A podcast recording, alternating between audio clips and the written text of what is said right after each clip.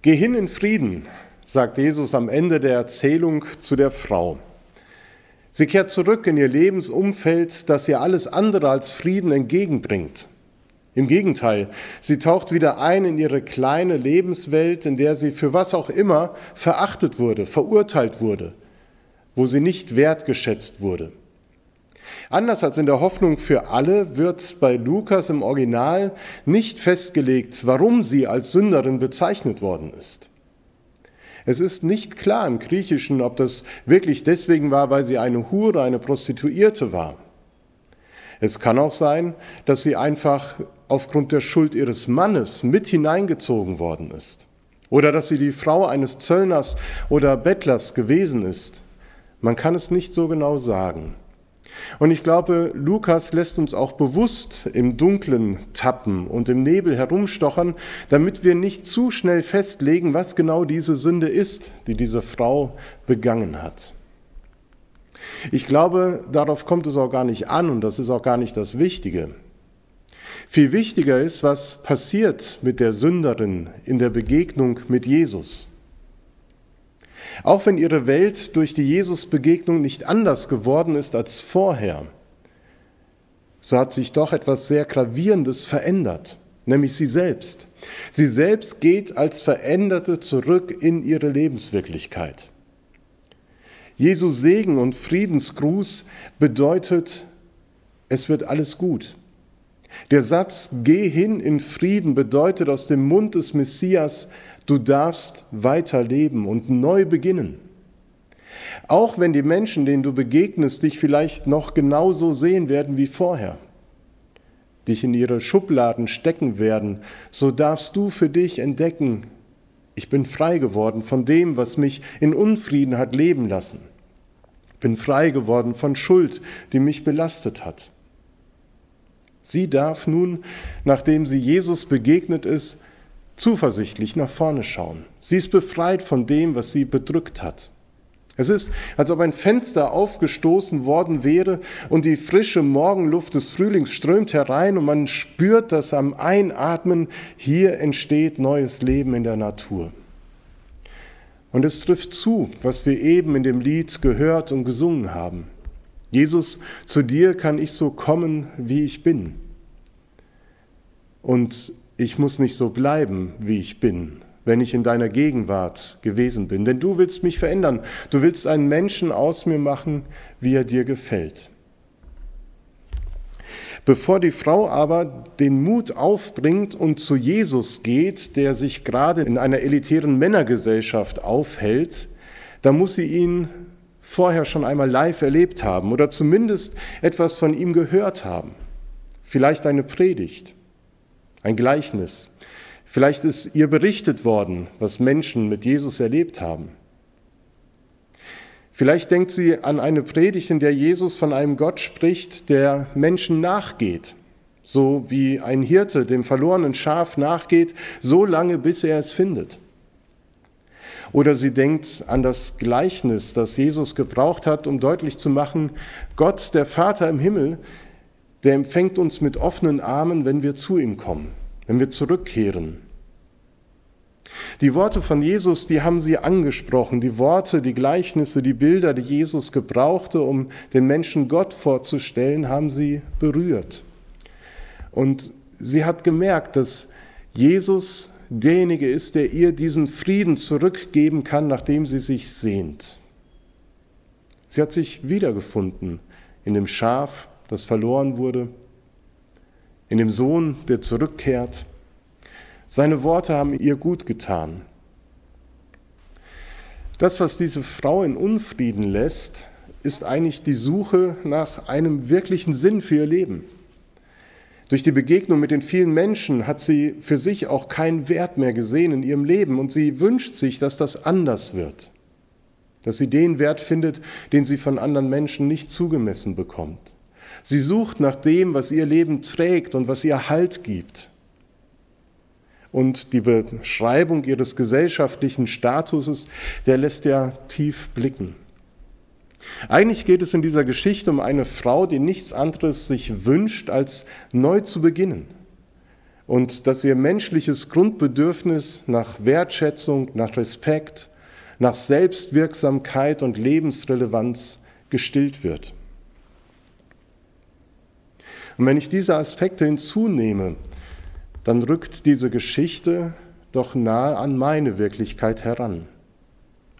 Wird da nicht die Frau zu einer Figur, mit der ich mich selbst identifizieren kann, in der ich mich wiederfinden kann? Vieles dreht sich doch in diesen Tagen um Wertigkeit. In der Corona-Krise hat manches rapide seinen Wert verloren. Aktien zum Beispiel sind in den Keller hinuntergerauscht. Anderes hat aber an unschätzbarem Wert hinzugewonnen. Zum Beispiel Toilettenpapier. Ich weiß nicht, wie teuer so eine ganze Packung mittlerweile ist, weil wir haben noch 20 davon bei uns im Keller liegen, aber ist auch nicht so wichtig. Im Ernst, wenn all das, was noch vor wenigen Tagen so selbstverständlich unseren Wert, unseren Lebenssinn, unsere Selbstwirksamkeit bestimmt hat, nun nicht mehr von Bedeutung ist, was macht mein Leben dann jetzt wertvoll? Welchen Wert habe ich als Person für andere, denen ich auf einmal nicht mehr so frei und offen begegnen kann wie bisher? Die Covid-19-Pandemie, die stellt unseren Alltag gehörig auf den Kopf, aber nicht nur ihn, sondern sie greift auch ganz gehörig in unser Lebensgefühl und auch in unser Selbstwertgefühl ein. Vielleicht mehr, als uns bewusst ist. Da gibt es Menschen unter uns, die sind auf einmal nicht mehr systemrelevant. Sprich, sie haben gerade nicht mehr die Bedeutung oder den Nutzen für die Allgemeinheit. Wie schrecklich hört sich das für die an, die durch ihr berufliches oder ehrenamtliches Engagement gerade das für sich beansprucht haben, dass sie mit dem, was sie arbeiten, was sie leisten, etwas Gutes und Wertvolles für Menschen produzieren oder in die Gesellschaft hineingeben. Und nun, da ist nicht mehr die volle Arbeitskraft gefragt, sondern Kurzarbeit. Und danach Folgt dann automatisch die Kündigung? Welchen Wert habe ich noch für meine Firma, für die ich schon so viele Jahre arbeite? Was bin ich wert für den Arbeitsmarkt? Auf einmal gehört man zu einer Risikogruppe, weil man alt ist oder jung und vorerkrankt. Da ist man besonders schützenswert. Das hört sich ja schon mal ganz erfreulich an. Und dennoch fragen sich viele, welchen Wert hat dann aber mein Bedürfnis der Bewegungsfreiheit? Mein Bedürfnis, mich mit meinen Freunden, mit meinen Verwandten oder mit den Menschen, die mir wichtig sind, zu treffen und in Kontakt zu stehen. Dass wir in guten Beziehungen zu anderen Menschen leben, das macht unser Leben doch so wertvoll, normalerweise. Und jetzt?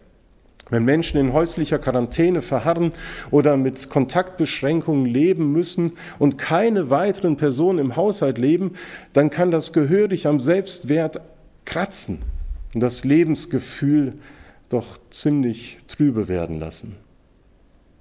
Und viele Ältere haben Angst vor einer möglichen Triage wenn die medizinischen Kapazitäten überschritten werden und dann entschieden werden muss, welches Leben wertvoller und eher zu retten ist. Lass uns dafür beten, dass es nicht so weit kommt. Das, was um uns herum und auch in uns geschieht, das kann unser Herz doch sehr unruhig werden lassen und uns den Frieden rauben. Da werden wir wie die Frau in der Erzählung umhergetrieben. Unsere Sorgen und Fragen lassen uns keinen Frieden. Und wenn wir damit den Predigtext konfrontieren, was uns bewegt und wo wir nach unserem Wert fragen, nach dem Sinn unseres Lebens, dann merken wir, dass diese Geschichte zu unserer eigenen werden kann. Denn was soll passieren, wenn ich heute Jesus begegne? Wenn ich zu ihm komme mit all dem, was mich bewegt. Was soll denn geschehen, wenn ich Christus im Gottesdienst oder meiner persönlichen Andacht oder im Gebet begegne? Der Segen Gottes, der soll uns begleiten und sein Frieden soll uns erfüllen. Das, was die Frau von Jesus damals empfangen hat, das sollen auch wir empfangen. In jedem noch so ausgefallenen Gottesdienst sollen wir das erleben, dass wir den Segen Gottes spüren und seinen Frieden erleben. So entlässt Jesus uns auch wieder in unsere kleine Welt, in der für manche kaum etwas und für viele so unendlich viel anders geworden ist. Er entlässt uns in diese Welt, in unseren Alltag mit seinem Segen und seinem Frieden.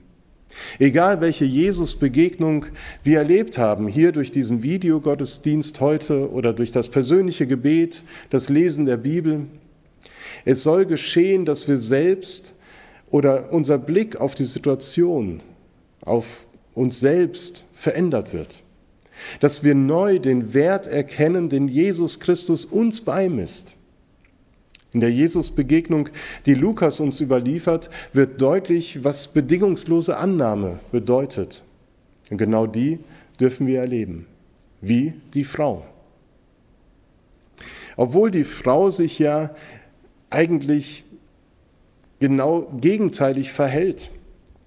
Sie verhält sich im Hause des Pharisäers so, dass all die Klischees und Meinungen über sie nur bestätigt würde.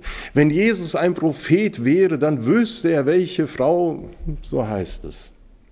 Der Theologe Beauvais beschreibt in seinem Kommentar zum Lukas-Evangelium den skandalösen Auftritt der Frau mit den Worten, sie kommt mitten in ein für Männer reserviertes Gastmahl, trägt eine Vase mit Parfüm, löst ihr Haar, was für jüdisches Empfinden besonders erotisch wirkte, küsste wiederholt die Füße von Jesus und tut endlich vor aller Augen, was in den intimen Bereich oder sogar in den Bereich der perversen Sitten gehört. Sie salbt seine Füße. Fehlt nur noch, dass sie diese mit kostbarem Toilettenpapier trocknet. Doch Jesus deutet diese erotischen Gesten anders. Er denkt nicht in den Klischees der damaligen Zeit, sondern sieht in den Tränen und Handlungen der Frau das, was sie wirklich zum Ausdruck bringen will. Ihre Sehnsucht nach einem Neuanfang. Jesus nimmt die Zeichen, mit der die Frau Umkehr sucht, ernst. Und er nimmt nicht nur ihre Gesten an, sondern sie als Person, als ganzen Menschen mit all ihrer Vergangenheit. Keine Abweisung, keine Zurechtweisung, kein Vorhalten, kein Nachfragen. Warum, wieso, weshalb, wie konntest du nur? All das wird nicht gefragt, sondern wir erleben hier bedingungslose Annahme durch Jesus. Durch diese liebevolle Begegnung mit Jesus ist das Leben der Frau nun auf einmal verändert worden und hat den Wert wiederbekommen, der ihr zusteht. Und dieser Wert hängt eben nicht von der gesellschaftlichen Stellung, vom eigenen Reichtum, der Anerkennung durch Mitmenschen, auch nicht von der eigenen Leistungsfähigkeit ab. Denn wer Jesus begegnet, der taucht in die Wirklichkeit Gottes ein. Und diese Wirklichkeit ist eine zuvorkommende, großzügige, menschenfreundliche Wirklichkeit. Es ist die Wirklichkeit der Gnade und der Barmherzigkeit Gottes, die die Vergangenheit überlagert die Fehlschläge, Misserfolge, ihre Sünden wirklich vergeben kann. Die Frau wurde mit Frieden erfüllt und konnte ihres Lebens wieder froh werden. Durch Jesus erfährt sie die umfassende Liebe Gottes. Das, was sie hier wortlos tut, das fasst Jesus nun in Worte und sagt, die Last deiner Vergangenheit ist dir abgenommen. Und weil du das begriffen hast, hat dein Glaube dir geholfen. Damit gibt Jesus ihr ihren Wert und ihre Würde zurück, die sie verloren hatte und den man ihr gnadenlos für immer absprechen wollte. Und diesen Wert, diese Würde, die will Jesus allen Menschen geben, die zu ihm kommen. Es ist die Würde, die ein Mensch empfängt, wenn er sich von Gott angenommen weiß. Jeder von uns kennt an sich die dunklen Seiten, die wir lieber verschweigen möchten, weil sie uns erbärmlich, bedenklich, würdelos erscheinen. Oder unsere sorgenvollen Gedanken, sie können uns selber zermürben, uns demütigen und in Unfrieden lassen. Doch als Kinder Gottes haben wir diese Würde, die wir uns nicht selbst verschaffen können, sondern wir haben den Wert und die Würde, die Jesus uns schenkt. Gott nimmt uns wichtig. Und wie wichtig wir Jesus und Gott sind, daran erinnern wir uns in der kommenden Woche, in der Karwoche. Und besonders an Karfreitag, wo wir uns daran erinnern, dass Jesus Christus für uns gestorben ist, dass er uns die Schuld vergeben hat und mit der Auferstehung an Ostern dieses neue Leben schenkt, was die Frau hier in dieser Erzählung erfährt. Wie wertvoll sind wir für Gott, dass er solches tut, um uns zu retten und in seine väterlichen Arme zurückzulieben. Es mag sein, dass du gerade einen Ort suchst, wo du diesen Frieden erfahren kannst. Vielleicht brauchst du Ruhe für deine Seele. Vielleicht bist du in den letzten Tagen, wo das Leben zwangsweise entschleunigt worden ist, doch von manch Vergangenheit eingeholt worden und würdest gerne einen Schlussstrich ziehen und würdest neu beginnen wollen. Vielleicht suchst du einen Ort, wo du deine Schuld loswerden kannst. Und in Krisenzeiten ist es oft so, dass wir an die existenziellen Fragen und Themen herangeführt werden, für die wir sonst keine Zeit haben. Wenn das so ist, dann lade ich dich ein, zu Jesus zu kommen, so wie du bist. Dass du all deine Gedanken, deine Gefühle, das, was dich bewegt, vor seine Füße legst. Ich lade dich ein, zu beten, vielleicht mit den Worten, die das Lied, das wir vor der Predigt gehört und gesungen haben, ja, so weitergibt. Du kannst es ja nach dem Gottesdienst einfach dir wieder neu anhören und dann einfach mitbeten. Denn das ist gewiss, wenn wir zu Jesus kommen, gehen wir als Veränderte wieder zurück. Denn er sieht unseren Wert. Er sieht deinen Wert. Er sieht dein wirkliches Wesen. Und das, was dich ehrt und was dein Leben so wertvoll macht, das kann er in dir sehen. Und ich wünsche dir, dass du in der Begegnung mit Gott diesen Blick auf dich und deine Situation neu empfängst. Geh hin im Frieden. Amen.